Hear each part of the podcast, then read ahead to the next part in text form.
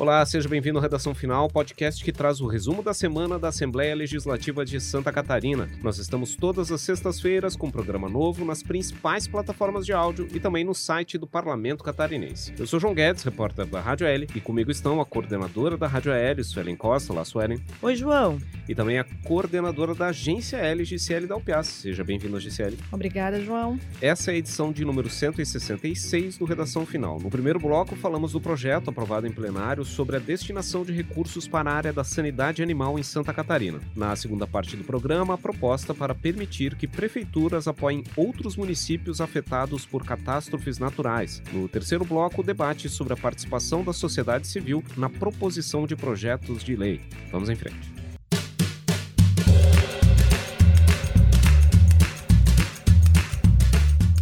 Muito bem, um dos destaques na semana na LESC foi a aprovação de um projeto de lei que muda a destinação de recursos para ações de sanidade animal em Santa Catarina. Que projeto é esse, Sônia? Bem, João, se trata de um projeto que foi apresentado pelo presidente da Assembleia Legislativa, deputado estadual Mauro de Nadal, do MDB, que altera um percentual que já existe do Fundo Estadual de Sanidade Animal, Fundesa destinado ao pagamento aí de indenizações a produtores rurais que tiveram rebanhos sacrificados. A proposta acaba unificando, unindo esses percentuais, João, que eram destinados às indenizações para produtores cujos animais de produção foram sacrificados por suspeita de doenças como brucelose, tuberculose e também febre aftosa. Mas a gente tem que lembrar que em 25 de maio o estado completou 16 anos de zona livre de febre aftosa. Portanto, não faz muito sentido reservar um dinheiro para febre aftosa aqui em Santa Catarina, sendo que nós somos totalmente livres dessa doença, né?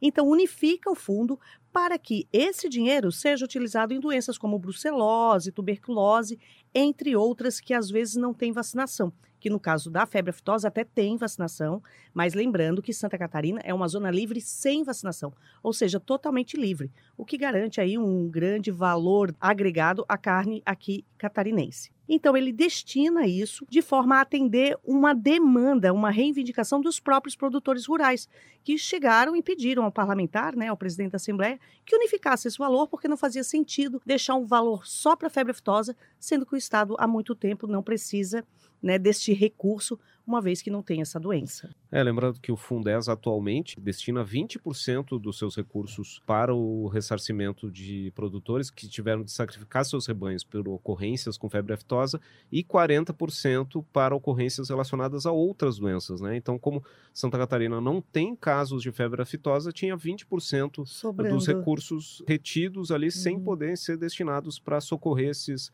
produtores, né? Então, o projeto do deputado Mauro de Nadal, em vez de ter 20 para fitose e 40 para as outras doenças, deixa 60% reservado para as indenizações para todo tipo de doença infecto-contagiosa que possa atingir os rebanhos aqui em Santa Catarina. Depois da aprovação dessa proposta no plenário, a gente conversou com o autor da proposta, o deputado Mauro de Nadal, do MDB, que destacou justamente, como a senhora estava falando, que isso era uma demanda dos produtores e também que essa medida deve apoiar as ações de sanidade animal do governo catarinense ou do estado de Santa Catarina no combate a doenças como a brucelose e a tuberculose que preocupam muito a pecuária aqui no estado. Vamos ouvir o que disse o deputado Mauro de Nadal. Nós temos em Santa Catarina um grande projeto que tem como objetivo melhorar o rebanho bovino catarinense. Esse projeto busca a erradicação da brucelose e tuberculose. Nós já somos um estado livre da febre aftosa sem vacinação. Porém, quando a gente executa esse projeto, nós estamos encontrando uma dificuldade na indenização desses animais que são abatidos ou animais que foram abatidos em virtude de uma intempérie. E o objetivo nosso com esse projeto é melhorar as condições desse fundo, retirando um percentual que estava sendo destinado para a febre aftosa, tendo em vista que nós não temos indenizações nesse momento para efetuarmos em febre aftosa, para melhorarmos o fundo em tuberculose e brucelose. Então, esse foi o propósito inicial do projeto. Com isso, nós ganhamos mais musculatura financeira, o Estado ganha mais musculatura financeira e agiliza os pagamentos para os agricultores que, com certeza, têm a intenção de fazer a renovação deste rebanho que acabaram é, de perder.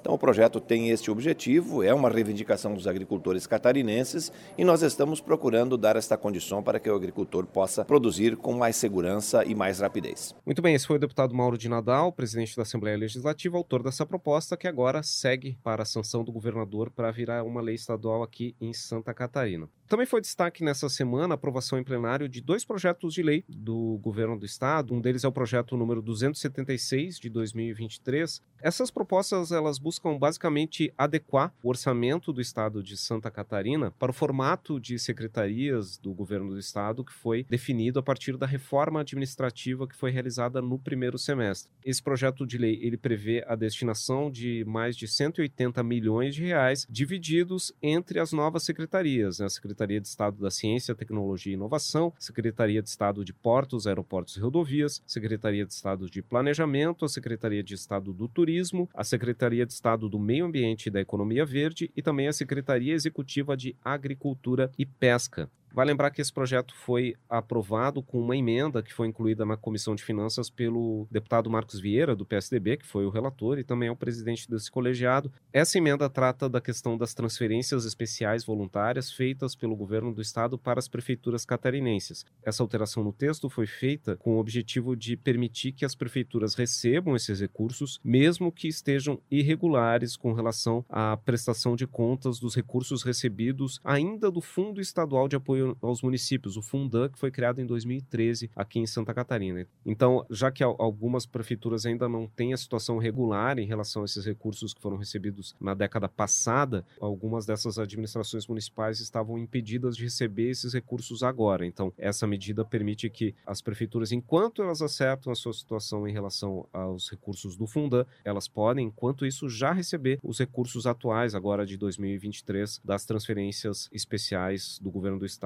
Para as prefeituras. Esse projeto que eu estava falando agora era o PL 276 e também foi aprovado o PL 277, que faz adequação semelhante no plano plurianual do Estado de Santa Catarina, também para permitir esse repasse de recursos para as novas secretarias de Estado aqui do governo catarinense. Bom, essa proposta também é exemplo da outra relacionada à sanidade animal, ainda precisa também da sanção do governador para virar uma lei estadual aqui no estado. E outro destaque das votações em plenário nessa semana aqui na LESC foi a votação que prevê a criação de novas comissões permanentes aqui no Parlamento catarinense, né, Gisele? É isso mesmo, João. A Assembleia Legislativa já conta né, com mais de 20 comissões. São grupos que analisam as propostas, muitos deles são temáticos, né? Por exemplo, Comissão de Educação, de Saúde, de Direitos Humanos de defesa dos direitos da pessoa com deficiência, e os deputados viram então a necessidade de criar comissões para tratarem de temas específicos, né? Então os deputados aprovaram a criação de dois novos colegiados, que seriam Comissão de Proteção, Defesa e Bem-Estar Animal e também Comissão de Esportes e Lazer. Hoje, projetos relacionados ao esporte são analisados pela Comissão de Educação.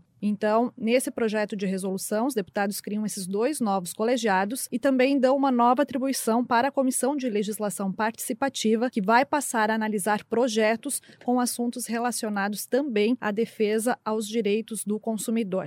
Esse projeto de resolução, número 1 de 2023, foi aprovado em plenário e com essa decisão, então, é, será transformado em uma resolução para ser implementado oficialmente aqui na Assembleia Legislativa.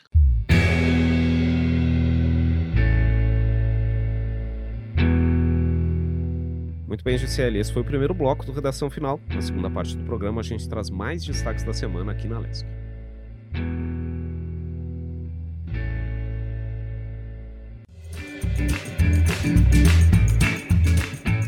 Muito bem, tramita na Assembleia Legislativa um projeto de lei que cria normas para ações de prefeituras em apoio a outros municípios afetados por desastres naturais. É o projeto de lei número 242 de 2023, de autoria do deputado suplente Jerry Consuli. Essa proposta ela busca criar algumas normas, alguns parâmetros para que uma prefeitura ceda pessoal, veículos, equipamentos para ajudar um município vizinho, por exemplo, que tenha sido afetado por algum tipo de desastre natural. Então, já que muitas vezes os prefeitos têm algumas dúvidas sobre a possibilidade legal de fazer esse tipo de apoio, essa proposta do deputado suplente Jerry Consoli, do PSD, que assumiu uh, uma vaga aqui na Assembleia Legislativa durante uma licença do deputado Júlio Garcia, alguns meses atrás, justamente ela estabelece alguns parâmetros, né? Podem ser cedidos equipamentos, maquinários, veículos e pessoal de uma prefeitura para a prefeitura que está precisando de apoio aí depois de uma catástrofe natural. Ela também prevê que esse auxílio deve ser formalizado entre as duas prefeituras prefeituras por meio de um acordo entre os dois prefeitos que deve ser encaminhado e autorizado pelas respectivas câmaras de vereadores. O projeto também admite a possibilidade de que um município atingido por uma catástrofe dessas pode ser auxiliado por mais de um município e também estabelece alguns limites ali, como a questão de que os equipamentos, os maquinários, os veículos cedidos por uma prefeitura só poderão ser utilizados exclusivamente nas atividades relacionadas à recuperação de estruturas e serviços atingidos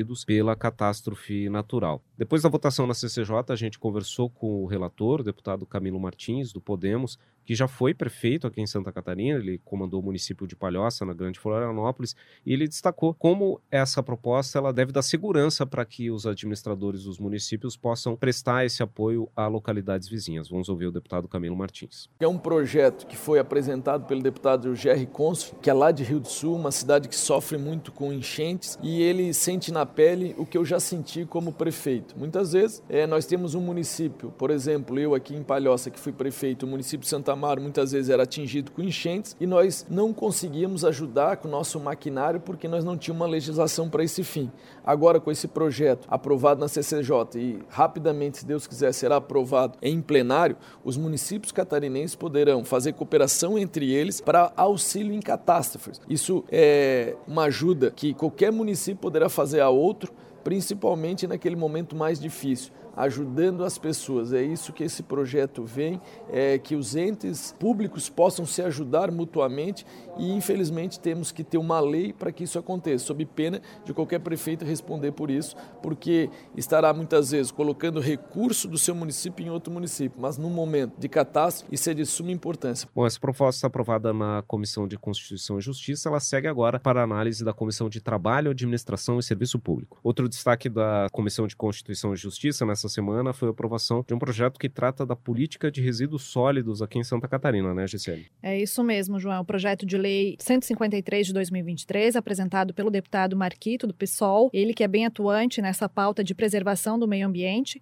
e autor, então, desse projeto que cria em Santa Catarina a política de gestão dos resíduos sólidos orgânicos urbanos, domiciliares ou equiparados, que seriam, então, os resíduos sólidos produzidos nas casas, em edifícios ou pela indústria, né, por exemplo. Conforme o autor do projeto, o objetivo da iniciativa é reduzir o descarte inadequado, incentivar a reciclagem e valorizar materiais e iniciativas que façam a destinação ambientalmente adequada. A proposta também prevê que a implantação seja feita de forma gradual. Na justificativa do projeto, o autor destaca que a destinação inadequada dos resíduos pode resultar em contaminação do solo, dos rios, dos lençóis freáticos, além de causar poluição atmosférica e ser também uma fonte de proliferação de vetores de doenças, né? Então, a proposta visa também incentivar a criação de programas de educação ambiental e ambientes ecopedagógicos com o objetivo de promover essa conscientização da população sobre a importância do descarte e separação correta dos resíduos orgânicos, além da adoção de práticas sustentáveis no dia a dia né, da população. A proposta foi relatada na Comissão de Constituição e Justiça pelo deputado Fabiano da Luz, do PT,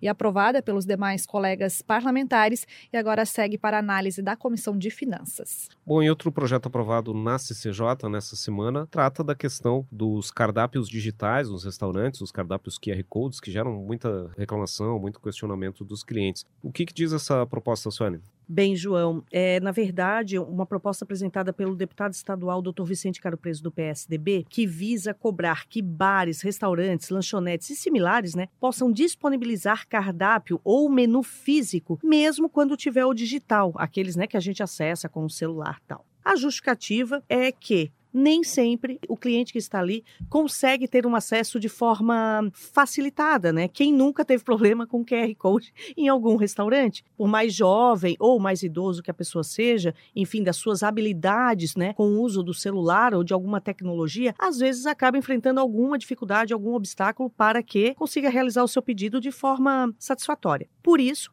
Além do QR Code, que, claro, a tecnologia é um facilitador, ele sugere que esses estabelecimentos tenham também uma espécie de menu físico, algo que possa né, ser utilizado pelo aquele cliente ou aquela cliente que não consegue ou não tem aquela habilidade, ou, ou naquele momento está sem celular, enfim. É muitas vezes idosos. É, têm idosos têm alguma dificuldade, ou às vezes a gente está com o equipamento, o aparelho de celular, mas está com pouca bateria, enfim, não consegue acessar. Então, para ter essa opção, né, para facilitar o acesso, o consumo, porque provavelmente a pessoa que entra num restaurante, ela entra para um momento de lazer, de prazer, e não para aquilo se tornar um estresse, né, ou algo que venha a deixar a pessoa constrangida também. Então, esse texto foi aprovado, como o João mencionou, na Comissão de Constituição e Justiça, e segue agora para análise da Comissão de Economia, Ciência e Tecnologia aqui da Assembleia Legislativa.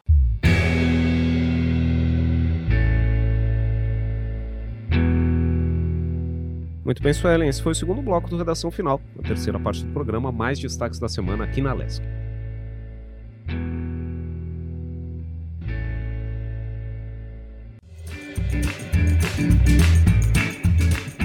Muito bem, e a Comissão de Legislação Participativa da Assembleia Legislativa está discutindo normas para a contribuição da sociedade civil na apresentação ou elaboração de projetos de lei aqui na LESC. Gisele, o que, a gente pode falar sobre esse processo? É isso mesmo, João. Essa comissão aprovou, então, nessa semana, o regulamento interno, ou seja, um documento que vai servir como base para a condução dos trabalhos pelo colegiado.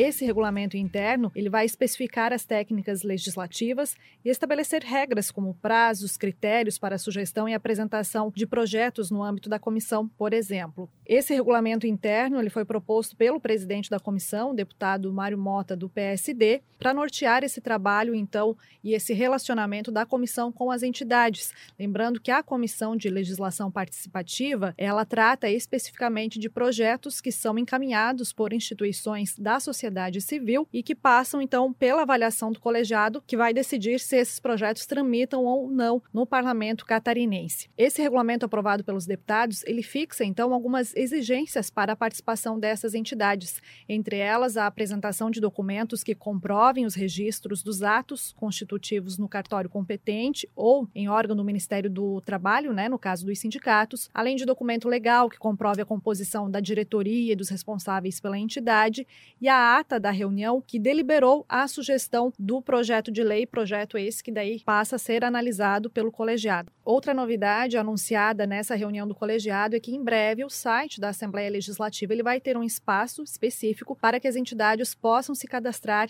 e apresentar a sua sugestão de projeto de lei para tramitar na comissão. É, justamente sobre isso a gente conversou com o presidente da comissão, o deputado Mário Mota, do PSD, que falou sobre como deve ocorrer essa contribuição das entidades nesse processo de elaboração dos projetos de lei aqui na Alesc. Vamos ouvi-lo. Nós teremos na primeira página do site da Assembleia Legislativa um link, sugira uma lei, deve ser algo parecido logo, logo os senhores terão na primeira página. Clicando ali, vocês vão para a nova Comissão de Legislação Participativa. E ali vocês receberão as informações do que é necessário para apresentarem novos projetos de lei, que serão avaliados pela comissão e, se aprovados, entrarão no rito regular Comissão de Constituição e Justiça, comissões temáticas, e virá para este plenário e poderá se transformar numa lei. Muito bem, nessa semana a Comissão de Finanças e Tributação da Assembleia Legislativa aprovou um projeto de lei do deputado Nilson Berlanda, do PL, projeto número 338 de 2022, que trata da possibilidade de apadrinhamento por pessoas jurídicas ou por pessoas físicas de espaços e equipamentos públicos de lazer, cultura, recreação e esportes, né, desde que sejam locais pertencentes ao estado de Santa Catarina. Essa regra valeria para locais como parques naturais, viadutos, teatros, centros culturais, bibliotecas bibliotecas, monumentos e outras estruturas do poder público estadual. A ideia é que tanto essas pessoas ou empresas que realizem esse apadrinhamento fiquem responsáveis pela manutenção desses locais e podem fazer também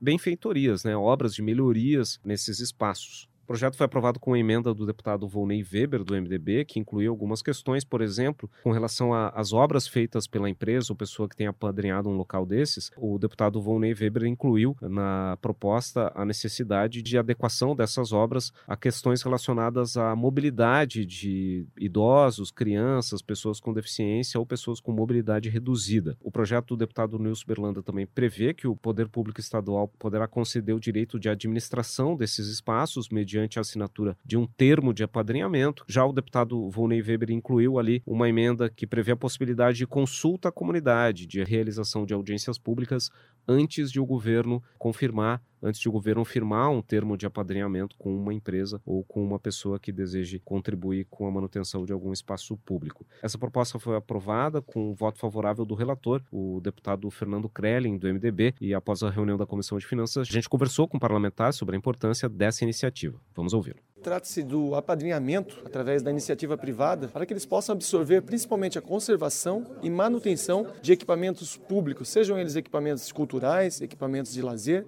equipamentos esportivos, justamente porque o poder público tem muitas despesas, área de saúde, área de educação, e realmente ações como essa podem evitar que gastos desnecessários sejam aplicados com recurso público. Assim, esses recursos possam vir a ser aplicados com recursos privados, isentando o poder público dessas manutenções e conservações.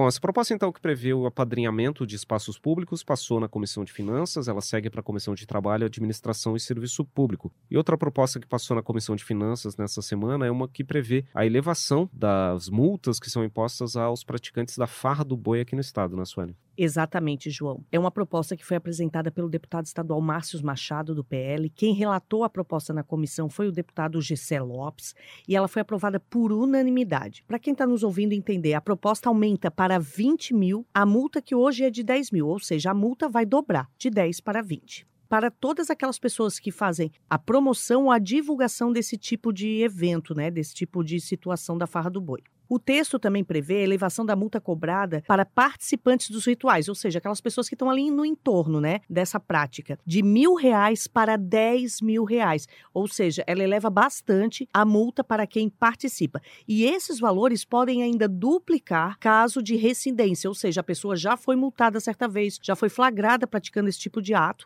então ela vai pagar o dobro do valor. A matéria também prevê multa de 10 mil reais para quem comercializar ou transportar animais para essa prática. Ou seja, a pessoa que não participa, não divulga, mas leva o bicho, né? Leva o boi. Então, essa pessoa também vai ter a multa de 10 mil reais. É, lembrando que essa proposta foi aprovada por unanimidade, já há todo um consenso aqui na Assembleia contra essa prática. Esse assunto é extremamente discutido e o deputado Márcio Machado, que essa semana inclusive perdeu a cachorrinha dele, a mascote, que todo mundo acompanha aí nas redes sociais, a Alanis, ela já estava com uma certa idade, já estava beirando os 15 anos de idade, que para cachorro... companheira dele de trabalho, né? Era, acompanhava inclusive. na Assembleia, nas viagens, né, Gisele? Então ela teve uma doença e foi tratada, obviamente, mas com a idade, com todo né, o seu histórico, ela acabou vindo a falecer. O deputado Márcio Machado apresentou a proposta, foi aprovada e agora essa proposta com esses reajustes, digamos assim, para quem pratica a farra do boi em Santa Catarina, vai ser analisado pelos deputados membros da Comissão de Turismo e Meio Ambiente. Muito bem, Suelen, você pode conferir também mais destaques, mais novidades nos nossos perfis nas redes sociais. Nós somos o arroba Assembleia SC no Facebook, no Instagram e no Twitter. Nós também temos o canal no YouTube, o canal Assembleia SC. Você também pode receber as novidades do Parlamento Catarinense no seu celular por meio do aplicativo WhatsApp. Para isso, mande a mensagem sim para o número 48 9960 1127. E esse foi o Redação Final, podcast da Assembleia Legislativa de Santa Catarina. Nós estamos toda semana nos tocadores de áudio como Spotify, Google Podcasts e Apple Podcasts e também no site alesc.sc.gov.br barra rádio. Programa gravado no estúdio da Rádio da Assembleia Legislativa em Florianópolis, comigo, João Guedes, repórter da Rádio L, com a coordenadora da rádio Suelen Costa e com a coordenadora da agência L, Giciele Dalpias. O Redação Final tem pauta e edição de João Guedes e Ludmila Gadotti. A gravação e edição de áudio é de Ronaldo Geller. Até a próxima.